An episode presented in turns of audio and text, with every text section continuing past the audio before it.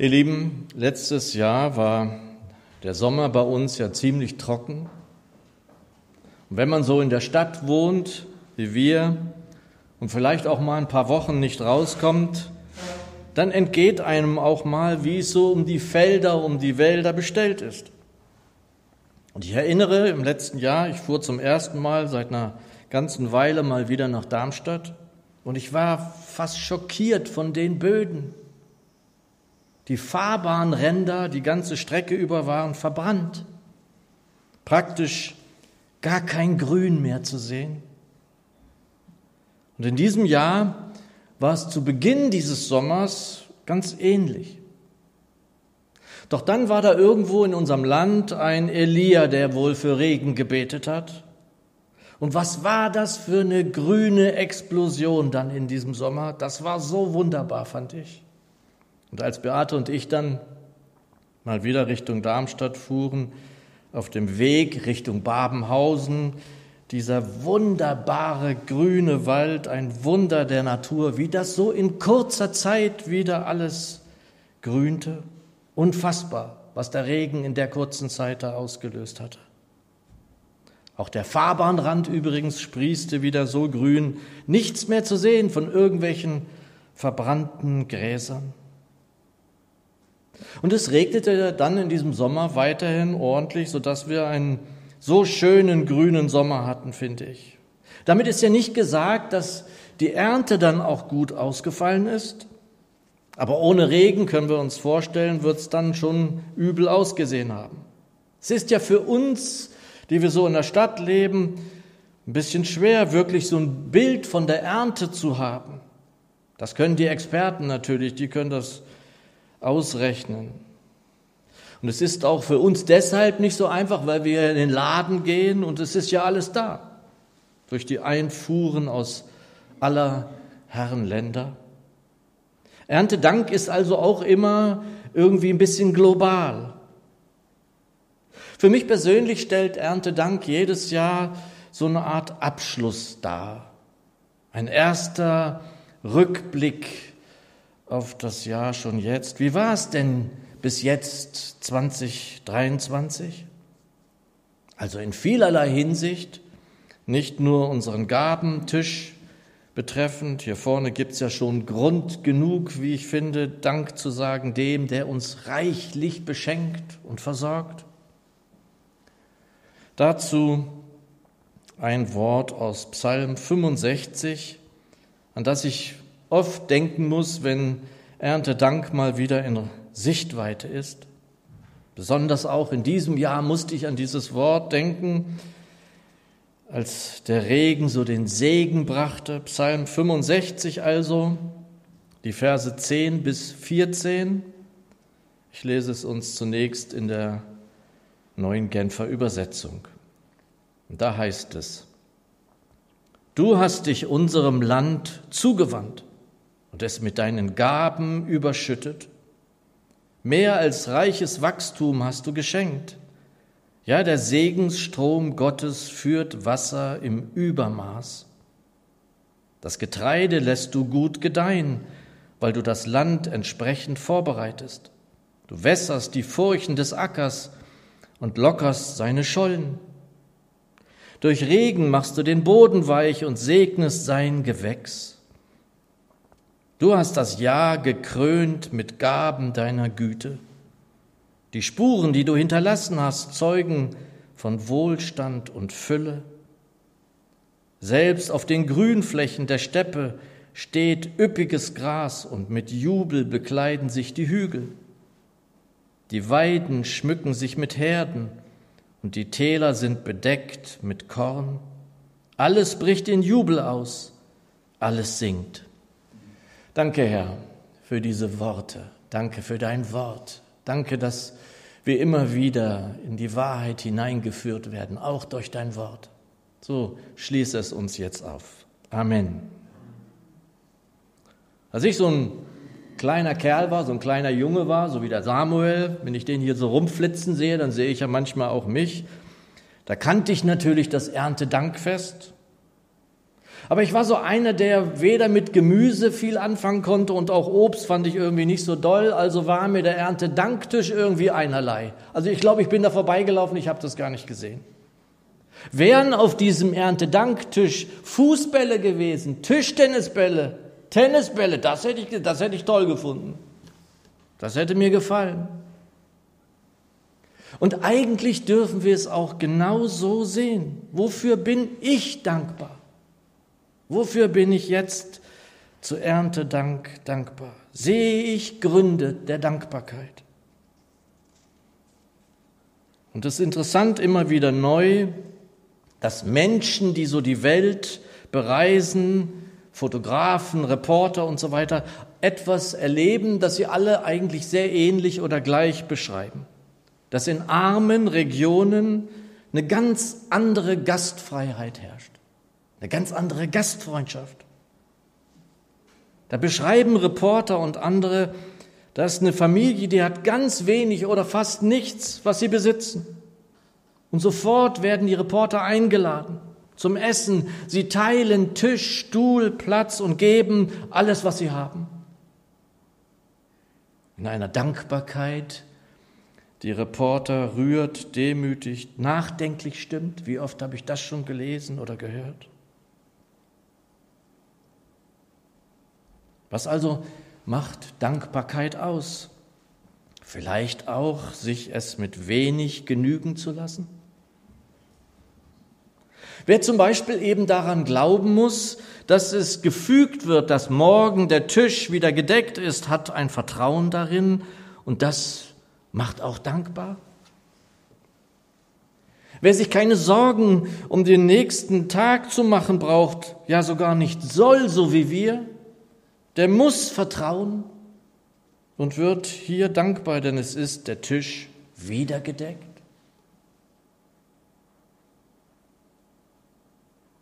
In der Predigt vom letzten Sonntag war erneutes zu hören, was Paulus nie vergisst bei seinen Worten. Vielleicht erinnert ihr Kolosser 2, Vers 7, gewurzelt und auferbaut in ihm und gefestigt im Glauben, wie ihr gelehrt worden seid, und nehmt darin zu mit Danksagung. Nehmt darin zu mit Danksagung. Und Danksagung ist übrigens ein ganz wunderbares Wort. Das bedeutet ja, es wird gesagt. Danksagung. In allem darf es bei uns in Gemeinde Wachstum geben, aber doch hoffentlich nicht ohne Dankbarkeit. Und da wird auch genau diese Brücke eigentlich zum Abendmahl erkennbar, das wir gerade feiern durften. Je mehr der Glaube, das Vertrauen in die Wahrheit, die uns im Geist offenbart wird, zunimmt, desto dankbarer wird unser Herz. Im ersten Thessalonicher Brief, Kapitel 5, 16 bis 18 ist uns gesagt, freut euch alle Zeit, betet unablässig, sagt in allem Dank. Denn dies ist der Wille Gottes in Christus Jesus für euch. Dankbarkeit ist so eine Grundhaltung der Jünger Jesu, dass wir nicht zu Tisch gedankenlos hineinspachteln, sondern eben dem danken, der mich und dich so reichlich beschenkt. Schaut hierher. Das ist ja fast beschämend, was wir alles haben. Der Psalm, den wir gehört haben, den die Zürcher überschreibt mit Dank für vollen Erntesegen, braucht an der Stelle, die wir gerade gehört haben, keine Auslegung. Das spricht alles für sich. Worte des Dankes, des Jubels geradezu. Vers 12 beginnt in meiner Zürcher Bibel, du krönst das Jahr mit deiner Güte. Und so empfinde ich es irgendwie auch jedes Jahr. Also als sei das Jahr eigentlich hier schon fast vorbei. Es ist ja auch fast vorbei. Er krönt das Jahr mit seiner Güte. Also mit allem, was gut ist. Er krönt es mit Segen, mit Speisen, mit Licht, mit Freude in unseren Herzen. Wie haben wir es vorhin gesungen? Alle gute Gabe kommt her von Gott dem Herrn. Drum dankt ihm, dankt. Aber was, wenn wir leiden müssen? Ist es dann auch noch dran, dankbar zu sein? Nun, das ist schwer, eine der schwereren Übungen. Aber wir wissen ja sogar, dass es möglich ist, in unserer Nachfolge Freude im Leide erfahren zu dürfen. Das ist oft schwer. Aber seid dankbar in allen Dingen, so wie es der Apostel Paulus schreibt, in allen Dingen. Corrie ten Bohm erzählte eine dramatische Szene über ihren Aufenthalt im Konzentrationslager Ravensbrück. Sie war dort 1944 eingeliefert worden, weil sie und ihre Familie die Juden versteckt hielten. In diesem KZ wurde sie dann in Baracke 28 mit ihrer Schwester Betsy untergebracht. Und diese Baracke war mit Flöhen verseucht, für die Insassen ein kaum zu ertragender Zustand. Diesen beiden Schwestern, Corrie und Betsy, war es gelungen, eine Bibel mit hineinzuschmuggeln in, dieses, in diese Baracke, wobei das Bibellesen bei Todesstrafe verboten war. Abends dann hielten sie bei dürrem Licht Bibelstunden mit anderen Häftlingen. Eines Nachts lasen sie das Bibelwort aus 1. Thessalonicher, seid dankbar in allen Dingen. Und Betsy meinte, Gott möchte, dass wir auch für die Flöhe dankbar sind. Worauf Corrie antwortete niemals. Das geht zu weit. Ich werde Gott nicht für diese höllischen Flöhe danken. Diese nächtlichen Bibelstunden zogen immer mehr Frauen an, immer mehr versammelten sich um die Bibel herum. Und Corrie wunderte sich, warum ihre Baracke niemals kontrolliert wurde und daher die Bibelstunden auch nicht entdeckt werden, wurden. Dann fragte sie die Frauen und sie antworten, unsere Baracke wird wegen der vielen Flöhe nicht kontrolliert. Die Wärterinnen wollen keine Flöhe haben. Und da erinnerte sich Corrie an den Bibelvers und sagte, Gott, ich danke dir für die Flöhe.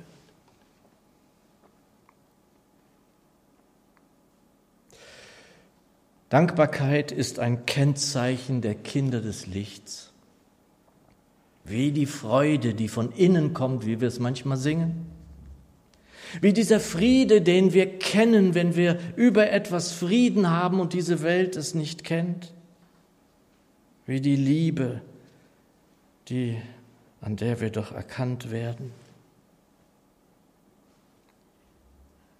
Alle guten Gaben, alles, was wir haben, kommt, oh Gott, von dir. Wir danken dir dafür, alle guten Gaben. Und vielleicht bin ich ein seltsamer Vogel, aber manchmal, wenn ich sehr müde bin und abends mich ins Bett lege, dann danke ich. Manchmal sage ich zwei, dreimal Danke, dass ich dieses Bett habe, in dem ich gut schlafen darf. Manchmal ist das wie so ein wohliges Seufzen in der Gnade des Herrn. Seid dankbar in allem. Dankbarkeit, das habt ihr schon mehrfach von mir gehört, ist so etwas, was die Tore weit macht. Dankbarkeit im Herzen öffnet das Herz in Richtung Himmel. Zur Taufe habe ich davon gesprochen, dass es gerade zu Beginn eines Glaubenslebens ganz gut sei, auch mal ein Tagebuch zu führen. Ich empfehle das immer wieder, auch jetzt, wenn ihr schon lange dabei seid. Wie, ich habe jetzt dieser Tage mal wieder in meinem einem meiner Tagebücher geblättert und wie wunderbar ist das zu sehen, was so in einem Jahr zum Beispiel alles Gutes geschehen ist. Wie viel Gebetserhörung, wie viel Gutes. Du krönst das Jahr mit deiner Güte, haben wir gerade gehört. Und was macht das dann? Dankbar.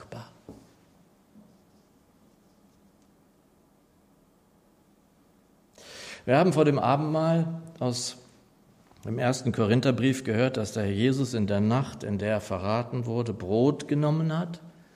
Und was tat er dann? Das Dankgebet darüber gesprochen. Und Gebete können irgendwie Rituale sein oder werden. Und Rituale, das kann ich aus meinem eigenen Gebetsleben auch sagen, können sehr schnell hohl werden. Nein, Gebete sollten Herzensangelegenheiten sein. Ein dankbares Herz ist dem zugeneigt, der uns liebt, der uns die Schuld hinwegnahm und den Brotkorb füllt. Und das an jedem neuen Tag im Jahr. Sollten wir ihm nicht an einem Tag wie diesen in allen Dingen dankbar gegenübertreten? Es sind viele gestern gewesen, die hier etwas hergebracht haben und zeigen mit dem, was hier so kunstvoll aufgebaut worden ist. Herr, wir wissen, wer uns so reichlich jeden Tag versorgt im Jahr. Wie stand es draußen im Schaukasten? Was ich habe, was ich bin, lege ich dankbar vor dich hin. Und aus dieser Dankbarkeit heraus haben wir auch, ob wir es nun wenig oder mehr vermochten, unser Erntedankopfer gesammelt. Um Menschen, die in Not sind, etwas abzugeben von dem, was wir haben dürfen. Und das ist wieder so, dann denkt man, das können wir und was macht das in aller Bescheidenheit hoffentlich mit uns? Dankbar zu sein. Unser Herr ist gut. Meine Lieben, die Psalmen sollten aus meiner Sicht auch immer mal bei Luther gelesen werden, denn er war ein begnadeter Wortkünstler.